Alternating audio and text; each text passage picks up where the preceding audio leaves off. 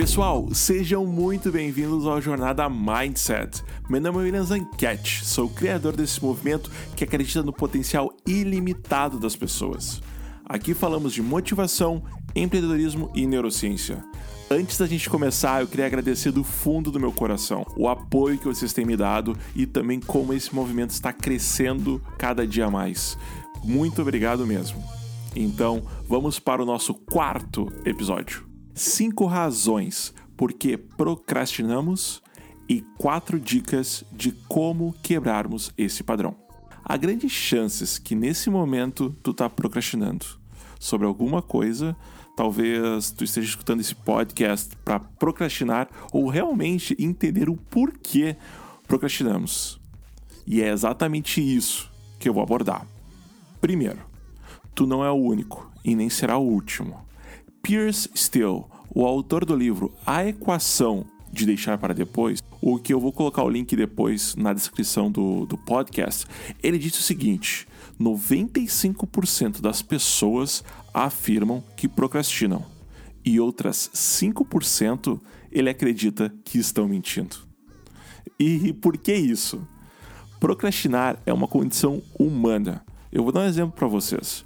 Esse podcast que vocês estão escutando, demorou meses, meses para sair. Não sei escrever de uma forma legal, eu vou ficar muito exposto e as pessoas vão me julgar.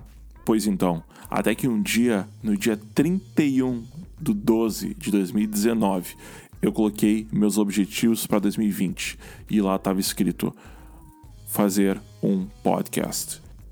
E eu tinha que me comprometer com aquilo que eu estava escrevendo. E eu iria me comprometer. Então, passou-se janeiro, fevereiro, março, em abril. Eu comecei a desenvolver alguns textos, esses textos ficaram bem legais e eu resolvi então finalmente gravar o primeiro episódio desse podcast. E eu fiquei muito, mas muito feliz pelo resultado e como as coisas estão evoluindo. Então, vamos lá. Existe um estudo da Brooklyn College, da cidade de Nova York, que eles compararam as nossas funções executivas do nosso cérebro com a procrastinação. Só para explicar, tá, pessoal? Função executiva que estão dentro do nosso córtex pré-frontal. São os nossos mais básicos processos cognitivos, tais como atenção, percepção, decisões, execução, memória, controle, entre outros. E nesse estudo que eles fizeram, eles encontraram algumas características do que acontece no nosso cérebro quando procrastinamos. E eu vou te falar alguns deles. Número 1. Um, temos um controle emocional mais enfraquecido. 2. Capacidade de planejar e colocar metas é totalmente afetada. 3. Aumentamos o nosso nível de distração. 4. Uma grande deficiência para gerenciar tarefas e tempo. Quinto, não conseguimos ficar diante de uma tarefa por muito tempo. Aí tu vai perguntar: tá, William, tu me explicou o que acontece com o meu corpo quando procrastinamos. Mas e aí? Por que procrastinamos? Bem, existem alguns gatilhos que fazem que entremos nesse estado.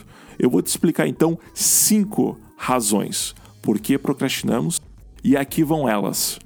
Quando as tarefas são chatas demais, tipo, bah, tenho que levar o lixo lá embaixo. Tenho que ir até o centro da cidade comprar alguma coisa. Tenho aquele trabalho chato da faculdade para fazer. Outro ponto quando algo é frustrante, por exemplo, me convidam para jogar futebol e eu sou muito ruim.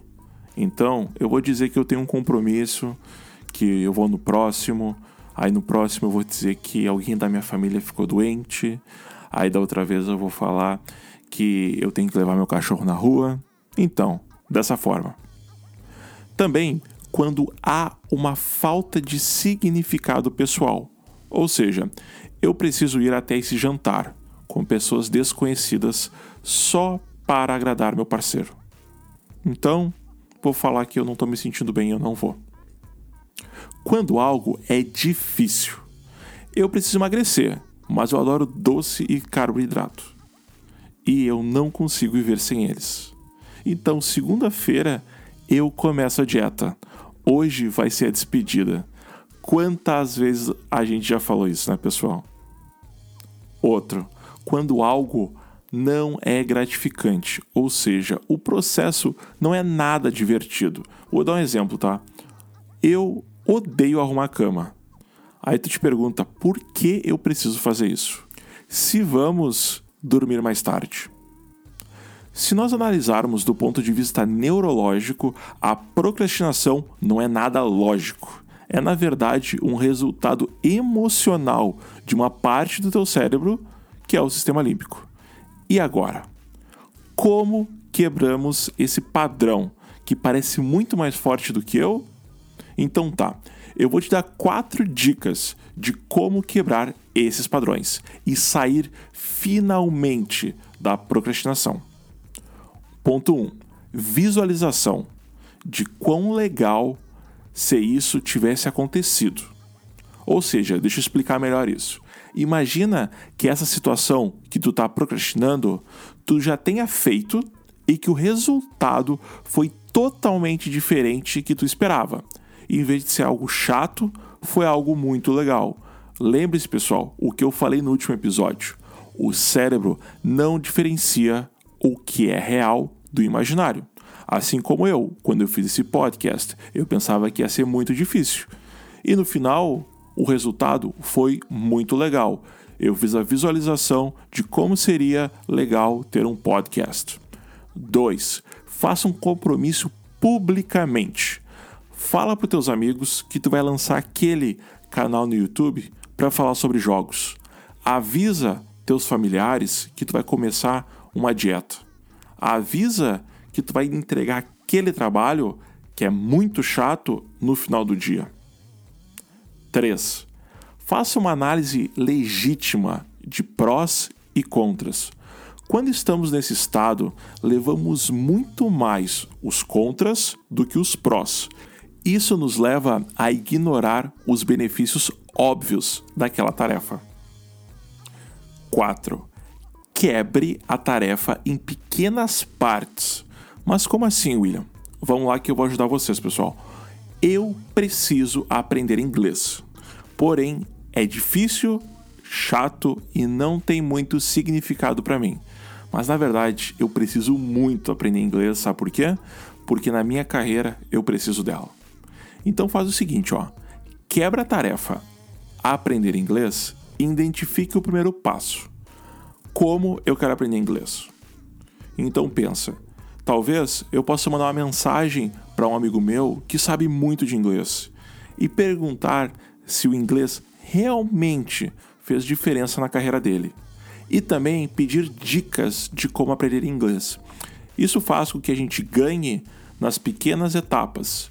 E ganhando com essas pequenas etapas, faz com que nosso cérebro entenda aquilo como algo gratificante que eu consegui vencer aquela etapa. E aí depois sim, ao longo do tempo, tu vai começando a aprender inglês e vai ver que não era tudo aquilo que tu pensava. Então, da próxima vez que tu te deparar com esse estado de procrastinação, perceba como isso está te afetando e use essas dicas que eu te passei agora para sair desse estado e ir para a execução, que é o mais importante. E antes de acabar, eu gostaria de passar um TED para vocês assistirem. Coloca lá no Google Por Dentro da Mente de um Mestre na Procrastinação, do Tim Urban. Essa é uma super dica do meu amigão Pedro Ott. Pessoal, espero ter te ajudado. Eu te agradeço do fundo do meu coração por ter uns minutinhos do teu tempo para escutar o nosso podcast. Então tá, me diga o que achou do assunto lá no meu Instagram, WilliamsAnquete, e qual assunto devo abordar. Eu gosto muito quando vocês me mandam mensagem. E olha só, eu conto com vocês e até breve. Valeu!